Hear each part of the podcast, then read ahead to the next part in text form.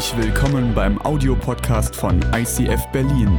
Wenn du Fragen hast oder diesen Podcast finanziell unterstützen möchtest, dann besuch uns auf icf-berlin.de.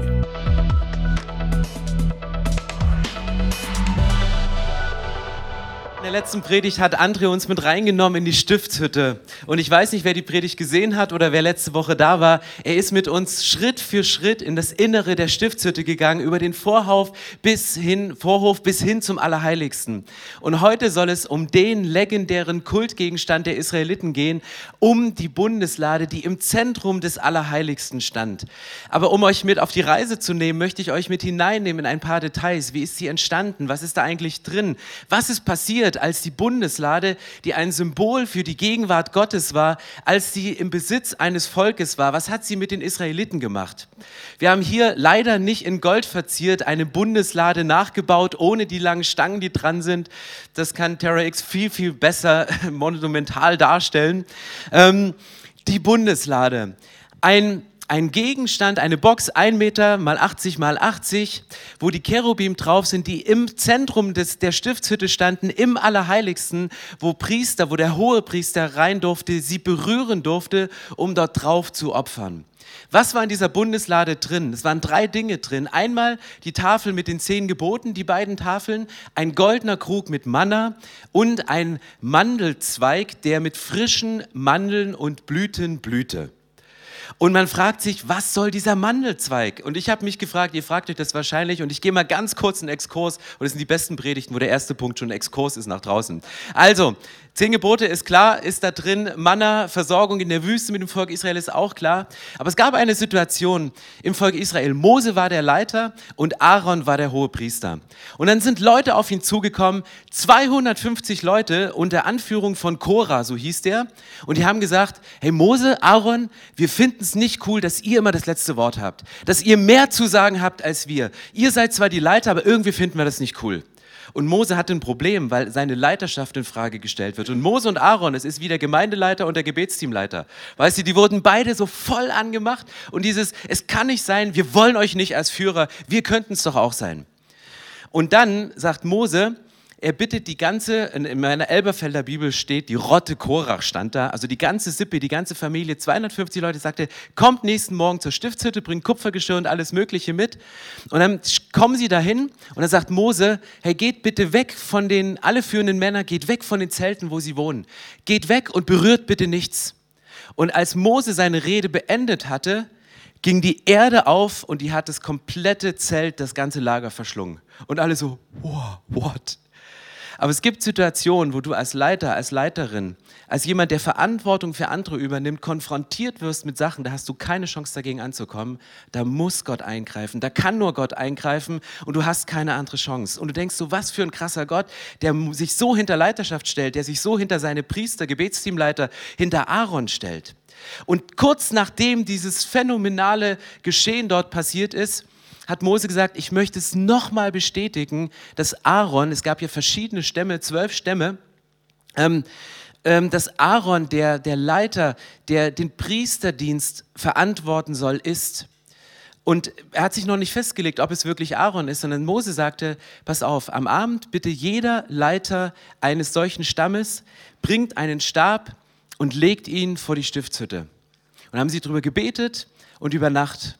Und am nächsten Morgen blühte der Stab von Aaron mit Blüten und frischen Mandeln. Und Mose sagte, Aaron, das Priestergeschlecht, findest du auch im Neuen Testament, er ist Priester auf Ewigkeit. Jesus bezieht sich später auf Aaron. Gott hat es übernatürlich bestätigt mit etwas Lebendigen in einem etwas Toten. Ein Stock ist meistens tot, den nimmst du, der ist, der ist vom Baum weg, der lebt nicht mehr. Aber Gott hat auch durch das Tote das Leben geschaffen. Und ich finde es so faszinierend, dass Gott sich immer zu seinen Menschen stellt, wenn sich Menschen zu ihm stellen. Chance für dich, Herausforderung für dich, aber wirklich auch eine Challenge zu sagen, weißt du, Gott stellt sich zu uns, wenn wir uns zu ihm stellen und wir ihm auch eine Chance geben, auch als Leiter einen Schritt zurücktreten und sagen, hey, ich, ich muss es gar nicht machen. Gott, bestätigst du. Zwölf Stäbe, lass blühen. Wenn das blüht, dann, dann blüht das auf. Und dann lassen wir die anderen Sachen, nehmen andere Sachen in, in Kauf.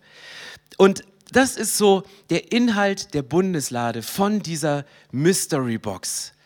Diese drei Dinge, die zwei Tafeln der zehn Gebote, der Stab von Aaron, der bestätigt worden ist von Gott und Mose die Leiterschaft, plus ein goldener Krug mit Manna der Versorgung in Durststrecken deines Lebens.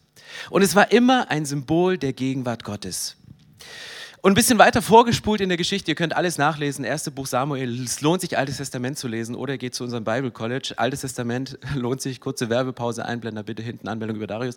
Ähm, Neues Testament folgt nächstes Jahr im März, auch Anmeldungen werden freigeschaltet, egal. Ähm, Erste Buch Samuel, ich muss es erzählen, weil ich liebe es, Bibel zu lesen, aber ich, bei mir geht immer so Kopfkino ab. Folgende Situation, Israel und die Philister, Feinde. Also wie wir Corona, Feinde. Also das ist so, du hast Israel und die Philister. Und dann kommen die Philister und die wollen Israel immer bekämpfen, weil sie sagen, wir, wir mögen nicht, dass ihr mit diesem Gott unterwegs seid und die fighten gegen das Volk und so. Und einmal haben sie eine Schlacht und die Philister gewinnen und 4000 Israeliten, die lassen ihr Leben, die sterben einfach dabei. Die Philister, die jubeln und die gehen zurück und die Israeliten, die gucken sich ihre, ihre, ihren Spielplan an, warum sie die Schlacht verloren haben und dann stellen sie an einer Stelle fest und sagen, hey, wir haben verloren, weil die Bundeslade nicht mehr in unserem Zentrum ist weil die Gegenwart Gottes nicht mehr in unserem Zentrum ist, weil sie die irgendwo außerhalb gelagert haben, in irgendwo extern. War irgendwie nicht wichtig. Und dann entscheiden sie, wir holen die Bundeslade wieder zurück in unser Zentrum. Und dann schicken sie Leute los, die holen diese Bundeslade, die Bundeslade steht und dann steht in der Bibel, dass ohrenbetäubender Jubel und Lärm losging, als die Bundeslade bei ihnen angekommen ist. Die haben gefeiert, die haben getanzt, die haben so, hey, hey, hey sie ist wieder da. Und, und die, die Philister haben das gehört und dann hatten sie richtig Schiss gekriegt und sagte, hey, was ist passiert, dass die so jubeln? Die Bundeslade ist zurück, sagte jemand. Und dann haben die Philister gesagt, ach du Schreck. Bundeslade zurück, jetzt haben wir keine Chance mehr.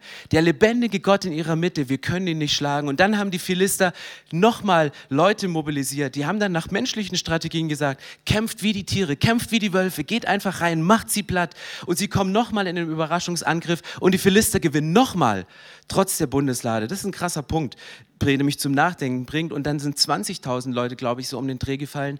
Also wirklich, wirklich eine krasse Geschichte was mit der Herzenseinstellung vom Volk Israel und der Gegenwart der Bundeslade zu tun hatte.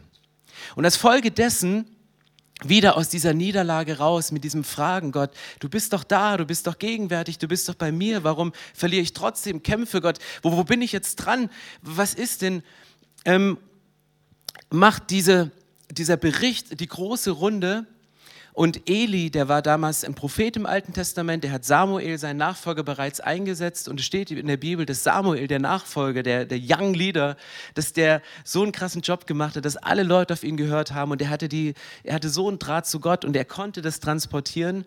Aber Eli war alt. Und in dieser Schlacht sind seine beiden Söhne, Hofni und Pinnas hießen die, die auch Schindluder getrieben haben mit dem Götzenopferfleisch, das Beste für sich genommen haben. Sie haben wirklich ihre Stellung als Geistliche missbraucht und Gott hat das bestraft. Sie sind in der Schlacht gefallen und ein Bote kommt zu Eli und ähm, er sagt ihnen, deine Söhne sind gestorben.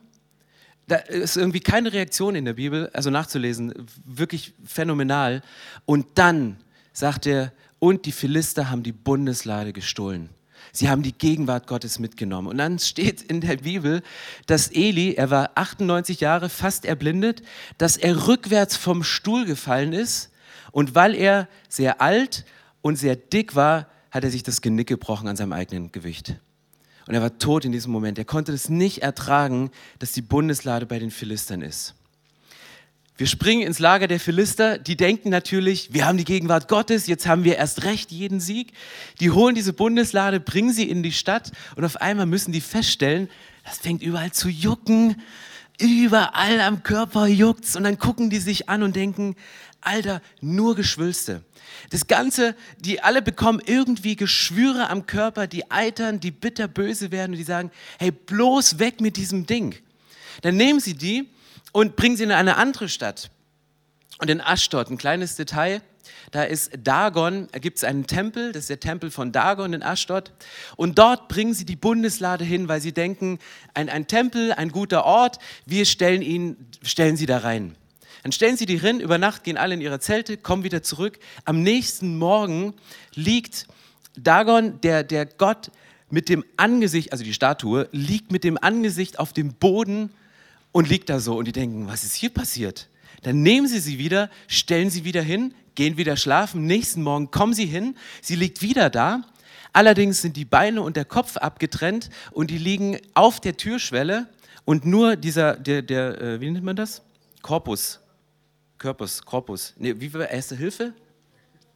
Nochmal? Torso. Thorax, egal. Also ich bin kein Mediziner, ähm, bin Theologe. Seid froh, deswegen habe ich Theologie gemacht und nicht Medizin. Ich würde, egal. Ähm, also an alle Mediziner da draußen, danke, Respekt für das, was ihr gerade leistet in dieser Zeit. Es ist mega cool und deswegen dickes Dankeschön.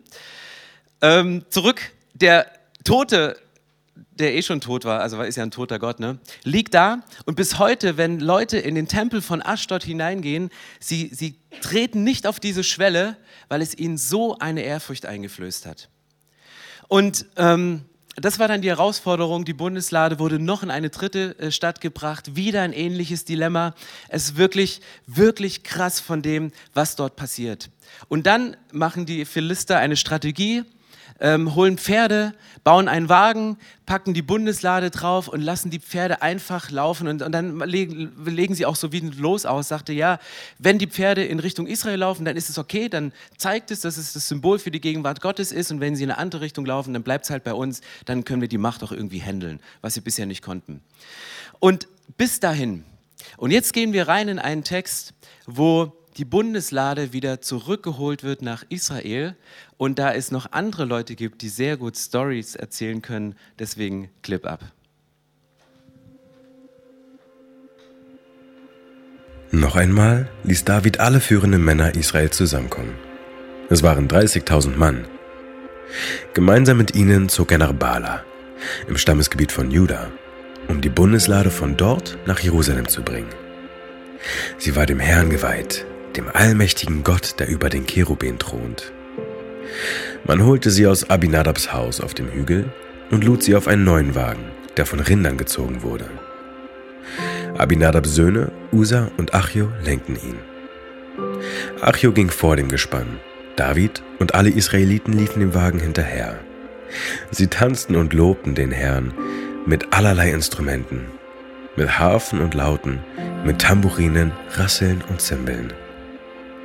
Bei dem Dreschplatz, der einem Mann namens Nachon gehörte, brachen die Rinder plötzlich aus und der Wagen drohte umzustürzen.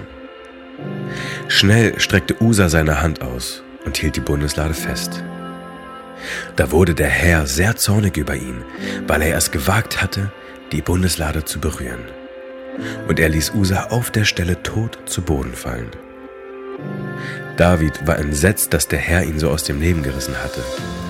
Seitdem heißt der Dreschplatz Peres Usa, was heißt Entreißen Usas.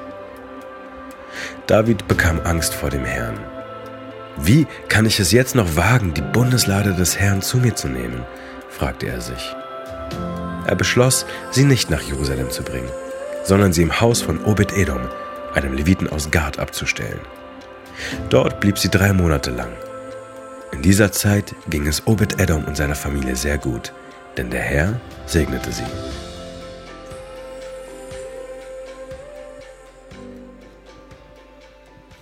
Hey, was für eine krasse Geschichte. Die Bundeslade wird zurückgeholt. Sie wird auf einen Wagen gespannt. Äh, der Boden ist etwas uneben. Die Bundeslade neigt zu kippen und ein Mann mit einem guten Vorsatz will sie stützen, dass die Bundeslade, die, das Symbol für die Gegenwart Gottes, nicht in den Dreck gezogen, nicht in den Dreck fällt und er berührt sie und er fällt auf der Stelle tot um. Warum fällt er auf der Stelle tot um? Weil es gab dieses Gebot, dass nur hohe Priester, dass nur geweihte, geheiligte Personen die Gegenwart Gottes berühren können. Und was zeigt mir diese Geschichte? Selbst das Gute, selbst das gut gemeinte, das kann vor Gott nicht bestehen. Das ist krass, oder? Musst mir überlegen. Du meinst etwas gut, willst etwas machen und ähm, das gut gemeinte kann vor Gott nicht bestehen. Und warum? Ähm, warum fällt sie runter. Und was war, was war das Problem damals? Sie haben diese Bundeslade, sagt die Bibel, auf einen neu gebauten Wagen draufgestellt. Die Anweisung war aber, die Bundeslade zu tragen an diesen Stangen, die man einfädeln konnte an der Seite, um sie von Priestern tragen zu lassen. Was haben die Leute damals versucht? Sie haben versucht, die Bundeslade, die Gegenwart Gottes zu automatisieren. Kleine Herausforderung für Kirche im 21. Jahrhundert. Wir können Kirche nicht automatisieren. Kirche wird von heute immer noch auf den Schultern von Menschen getragen, von Priestern, von Priesterinnen, von geheiligten Frauen und Männern, die sagen, hey, wir tragen das und wir gehen mit der Gegenwart Gottes sorgfältig um. Wir werden es nicht automatisieren, wir bauen uns nicht irgendwelche Hilfsmittel, um das zu transportieren, sondern es sind Menschen, es sind geheiligte Männer und Frauen, die sie tragen. Und mit diesem mit diesem Wissen im Hintergrund überlegt David, der selber geschockt ist und sagt, ey Gott, krass, ich bin ja der Leiter, ich bin ja verantwortlich für das, was hier passiert. Der überlegt, wohin mit dieser Bundeslade? Ich meine, bei den Philistern Geschwüre, ich wollte sie auch nicht haben, sagt er sich wahrscheinlich. Und dann steht hier im, in der Bibel in diesem Satz, er brachte sie in das Haus von Obed-Edom. Kannst du den Vers nochmal einblenden? Dankeschön. 2. Samuel 6, Vers 1. So blieb die Lade des Herrn drei Monate im Haus Obed-Edoms des Gatiters und der Herr segnete Obed-Edom sein ganzes Haus. Segen ist eine Folge von Gegenwart Gottes. Drei Monate war die Bundeslade, die Gegenwart Gottes war in seinem Haus und diese komplette Familie wurde gesegnet. Aber stellt euch das vor, er weiß, don't touch this thing er ist zu Hause, der hat wahrscheinlich Kinder, der hat eine Frau und die Frau denkt, hä, cool, Wickeltisch. Und er, stopp, stopp, stopp, nicht berühren, bloß nicht. Und dann im nächsten Moment die Kinder spielen, holen ihr Lego raus und denken, ja, wo packen wir Lego hin, wollen die Kiste aufmachen. Oh no, don't touch it. Ey, das muss drei Monate, der hat einen Burnout wahrscheinlich. Was machst du in einer Zwei-Zimmer-Wohnung mit fünf Kindern und du sagst, das ist das Allerheiligste, was bei dir zu Hause ist. Du baust so ein Alter, ich meine, ein Meter mal 80 mal 80, das ist ja auch nicht ein ganz kleines Ding. Und du bist die ganze Zeit, Kinder, hoffentlich hoffentlich, passiert nichts, hoffentlich passiert nichts. Und ich stelle mir das mega stressig vor zu diesem Zeitpunkt. Aber ich habe in der Bibel weitergelesen, was passiert durch die Gegenwart Gottes. Es blieb nicht nur bei diesem Segen. Und lasst uns mal durchgehen durch zweite Buch Samuel, was in dem Haus von Obed-Edom passiert und was mit Obed-Edom passiert. Und mit ihnen ihre Brüder der zweiten Ordnung. Es ist aufgeschrieben, das ist so eine Art ähm, die machen Inventur über ihre Mitarbeiter auf Deutsch. Da steht Zechaja und Jaziel und Shemir, Shemiramot und Jehil und Uni. Uni, sie gab es damals auch schon. Eliab und Benaja und Maseja und Matidja und Elif, e, e, Elifelehu. Das ist Elifelehu, ist Löffelsprache. Und Mignea und Obed-Edom, Jeel, die Torhüter. Denkst du so, ja, komische Namen, was hat das uns zu bedeuten? Was macht Obed-Edom bei dem die Bundeslade die Gegenwart Gottes war, er ist Torhüter. Der ist im Welcome-Team. Der sagte, ey, die Gegenwart Gottes, die ist nicht mehr bei mir zu Hause, ich spüre sie nicht, aber ich weiß, wo die Gegenwart Gottes ist, sie ist im Tempel und, und ich versuche so nah wie möglich daran zu kommen. Und wenn ich Torhüter bin, dann bleibe ich Torhüter. Wenn das das Naheste ist, wie ich an die Gegenwart Gottes rankomme, dann stelle ich mich ans Tor, heiße die Leute willkommen mit einem Lächeln. Und es ist genauso ein geistlicher Job wie der hohe Priester, der an der Bundeslade dient und Opfer bringt. Das ist das Erste, was du von Obed-Edom liest. Das Nächste, was du über ihn liest, und Matthias und Eli Hefelu, ich krieg's heute, heute Abend krieg's raus. Elifelehu, so heißt er. Und Miknea und Obed-Edom, Jeel und Asaja mit Zittern nach Sheminit, um den Gesang zu leiten. Was macht er? Vom Torhüter ins Worship-Team. Er leitet den Gesang. Er spielt Zitter und denkt, mega cool. Ich, hab's, ich will noch einen Schritt näher daran gekommen an die Gegenwart Gottes. Wo findet sich der Name beim nächsten Mal? Und die Priester Shebania und Josaphat und Nathanael, Amasi und Zechariah und Benaja und Eliezer trompeteten mit den Trompeten vor der Lade Gottes her und Obed-Edom, Jehia, war Torhüter bei der Lade. Hier siehst du das gesamte Bundeswehr Musikchor, die fahren hier vom, zum letzten großen Zapfenstreich nochmal auf und die Posaunen und Obed-Edom wieder in der Torhüterrolle. Also nur weil er einmal auf der Bühne stand, sagte er, ich bin mir nicht zu schade, auch wieder ans Tor zu gehen. Weil für ihn gibt es keinen Unterschied in der Gegenwart Gottes zwischen den Diensten, sondern er sagt, es ist egal, ob du auf der Bühne dienst, ob du am Tor dienst, ob du an der Bar dienst, ob du unter der Woche für Menschen betest, ob du bei den Kids bist, ob du dich um die Teens, um die Jugendlichen kümmerst, ob du vielleicht betest die Woche auf den Knien und dich nie jemand in der Kirche sieht. Gegenwart Gottes ist unabhängig von der Position. Sie ist einfach da, sie ist in deinem Herzen. Und er geht wieder zurück in eine Torhüterposition. Äh, und du denkst, was für ein krasser Mann, was hat die Gegenwart Gottes bei diesem Typen ausgelöst? Und nächste, glaube, es gibt noch mehr. Asaf das Oberhaupt und als zweiten nach ihm Sechaja, nachdem dann Jeil und Shemi Ramoth und Jehil und Matitya und Eliab und Benaja und Obed Edom, Jeil mit Harfeninstrumenten und mit Zittern und Asaf auf Zimbeln musizierenden. Hier hat er nochmal eine Weiterbildung gemacht und sagt, hey komm, es fehlt noch ein Instrument. Ich fange nochmal an mit, mit Hafeninstrumenten, mit Zittern, mit Zimbeln. Die, die, die bauen die Band nochmal richtig auf, weil er sagte, hey, du kannst gar nicht so laut Musik machen, dass es Gott hört und ihn ehrt. Da gehen wir hin. Und du merkst, die Gegenwart Gottes macht was mit Obed Edom. Und was passiert als nächstes? Es steht, und Obed Edom hatte Söhne. Shemaja war der Erstgeborene, Josabat der Zweite, Joach der Dritte und Sacha der Vierte und Nethanel der Fünfte. Obed Edom hatte Kinder, einige, denen er früher sagen musste, bitte nicht berühren, Vorsicht, Finger weg, das ist zu heiß, das, das geht gar nicht. Die, die, aus der Geschichte wusste er, die Gegenwart Gottes in der in den falschen Händen kann fatale Folgen haben, wie bei den Philistern, wenn du es missbräuchlich gebrauchst. Und er wusste, seine Söhne waren da. Und was passiert mit seinen Söhnen?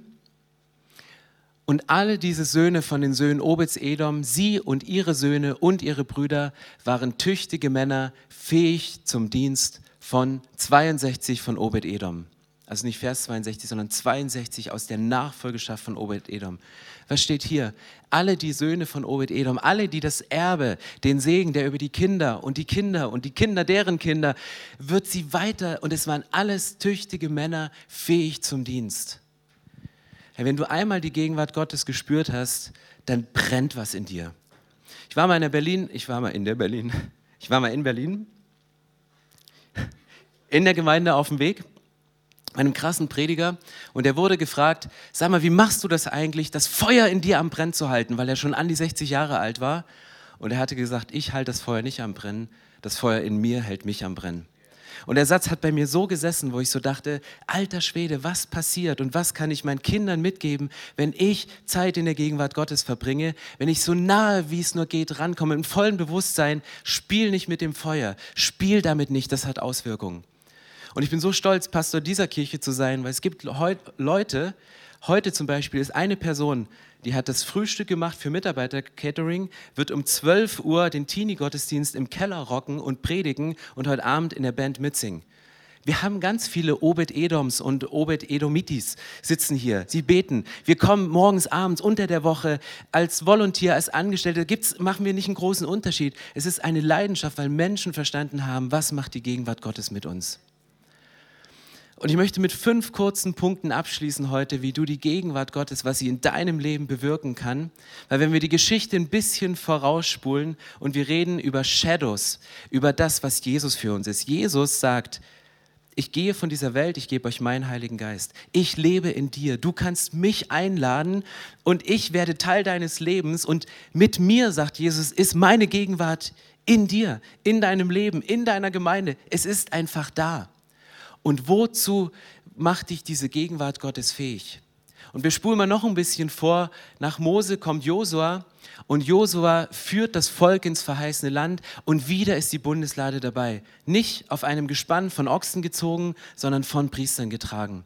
Und es gibt fünf kurze Punkte, wie sie mit der Bundeslade umgehen. Das erste ist, die Gegenwart Gottes bedeutet Aufbruch sobald ihr die Lade des Bundes des Herrn eures Gottes seht, wenn die Priester, die Leviten sie aufheben, dann sollt ihr von eurem Ort aufbrechen und ihr nachfolgen.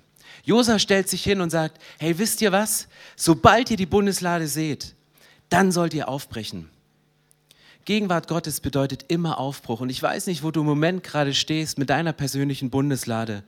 Vielleicht stehst du davor und denkst, ich wünsche mir Aufbruch in meinem Leben. Und du nimmst diese Bundeslade im vollen Bewusstsein, dass die Gegenwart Gottes drin ist und du machst sie auf und denkst, okay, I'm ready. Ich bin bereit für den Aufbruch. Ich bin bereit loszugehen. Und vielleicht gehst du wieder einen Schritt zurück, weil du wieder in den Alltag zurückgehst und denkst, ich habe schon so oft einen Aufbruch gemacht. Was bleibt ist, sobald du die Bundeslade siehst, sobald du die Gegenwart Gottes spürst, dann brich auf und fang was Neues an.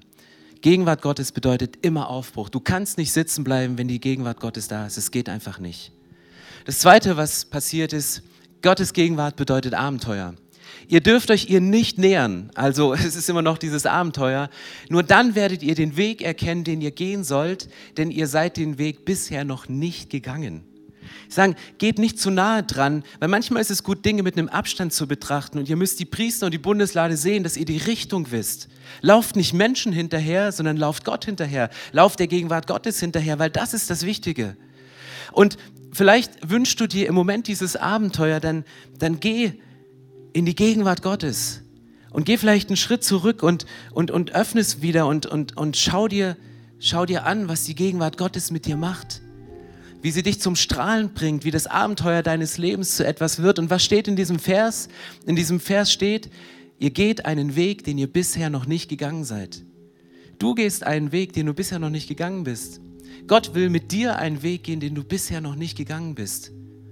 Geh in die Gegenwart Gottes. Lass dich anstrahlen von seinem Licht. Lass dich anstrahlen mit seiner Herrlichkeit. Was bedeutet Gegenwart Gottes noch? Es bedeutet Heiligung. Die Bundeslade in den falschen Händen, die Gegenwart Gottes in den falschen Händen kann missbräuchlich verwandt werden, kann fatale Folgen haben. Hier steht, Josa sagte zu dem Volk, heiligt euch, denn morgen wird der Herr in eurer Mitte Wunder tun. Es hat immer eine Vorbereitung. Du kannst nicht reinstolpern in die Gegenwart Gottes. Du stolperst auch nicht einfach so rein in Wunder. Ich meine, Gott kann alles, aber wann immer du in die Bibel schaust und Wunder passiert sind, waren Menschen ready, haben sie sich vorbereitet im Alten Testament. Sie haben sich rituellen Waschungen unterzogen, sie haben Dinge in Ordnung gebracht, so wie wir, wenn wir Abendmahl feiern, vorher um Vergebung bitten, uns entschuldigen bei Leuten, mit denen wir nicht im Rein sind. Heiligen und reinigen wir uns, wenn wir das Symbol des Brotes und des Weines nehmen, die dafür stehen, dass Jesus für uns gestorben ist, dass sein Körper gebrochen worden ist, dass sein Blut für uns vergossen ist. Das ist Reinigung und Heiligung. Das passiert beim Tausch am Kreuz immer wieder, unseren, unseren Zerbruch hinzulegen und die Fülle von Gott mitzugeben. Und Heiligung bedeutet nichts anderes, als in die Gegenwart Gottes zu gehen und manchmal und immer wieder sich mit seinem Licht durchleuchten zu lassen. Und Gottes Licht, das ist ein Röntgenlicht. Gott durchleuchtet dich und ja, er leuchtet auch in die dunklen Stellen deines Lebens. Und da, wo du bewusst das Licht ausgeknipst hast, wo, Gott, wo du sagst, hey Gott, ich will nicht, dass du siehst, vergiss es, er sieht sowieso, keine Chance. Dann kommt sein Licht rein und lass dieses Licht auch in die dunkelsten Ecken deines Lebens leuchten. Weil wenn er dich durchleuchtet, dann passiert Heilung. Und dann passiert Heiligung. Und Heiligung von dir ist der erste Schritt in Richtung Heilung. Was passiert nach Heiligung? Gottes Gegenwart bedeutet Autorität. Und der Herr sprach zu Josa, Heute will ich beginnen, dich in den Augen von ganz Israel groß zu machen, damit sie erkennen, genauso wie ich mit Mose gewesen bin, werde ich mit dir sein. Das ist immer das Problem von, von Nachfolgern von der zweiten Generation, denen du eine Firma überlässt, wenn du Kind bist von prominenten Eltern oder wenn du eine Nachfolge in der Leiterschaft antrittst. Es ist immer diese, diese Restunsicherheit. Mache ich es auch gut? Mache ich es auch so, wie das Volk immer vergleicht? Bin ich denn auch ein guter Leiter, auch wenn ich neu in Anstellung bekomme? Bin ich denn ein guter Leiter, wenn ich neu eine Kleingruppe anfange als Volunteer? Bin ich, bin ich eine gute Leiterin? Bin ich eine gute Mutter? All diese Fragen, weil meine Mama war eine Übermama. Schaffe ich das überhaupt? Und ich glaube auch hier, Gottes Gegenwart ist nicht für den, auf den Tempel reduziert, nicht, Jesus hat einen neuen Bund geschlossen. Die Bundeslade war das Symbol für den alten Bund. Jesus macht einen neuen Bund und der ist so alltäglich, der ist so verwoben mit drin. Und Gott sagt, wenn du Autorität dir wünscht in dem, was du machst, Gott sagt, du musst sie dir nicht holen, du musst sie dir nicht selber immer selber über dir aussprechen. Ich werde dich bestätigen, ich gebe dir die Autorität. Und vielleicht fordert Gott dich heute raus, in seine Bundeslade zu gehen um die Autorität abzuholen. Mit seiner Autorität zu sprechen. Und vielleicht musst du gar nichts sagen, sondern einfach nur ruhig sein, zuhören und lächeln. Gar nicht selber promoten, weil Gott sagt, das ist mein Job, das mache ich. Ich kümmere mich darum. Ich bin derjenige, der dir Autorität gibt. Ich bin derjenige, der deiner Arbeit ein Wirkungsfeld gibt. Und das passiert in der Gegenwart Gottes. Und das Letzte, was passiert, Gegenwart Gottes bedeutet manchmal nasse Füße. Warum nasse Füße? Du aber befiehl den Priestern, die die Bundeslade tragen, wenn ihr an das Ufer des Jordan kommt, so bleibt im Jordan stehen.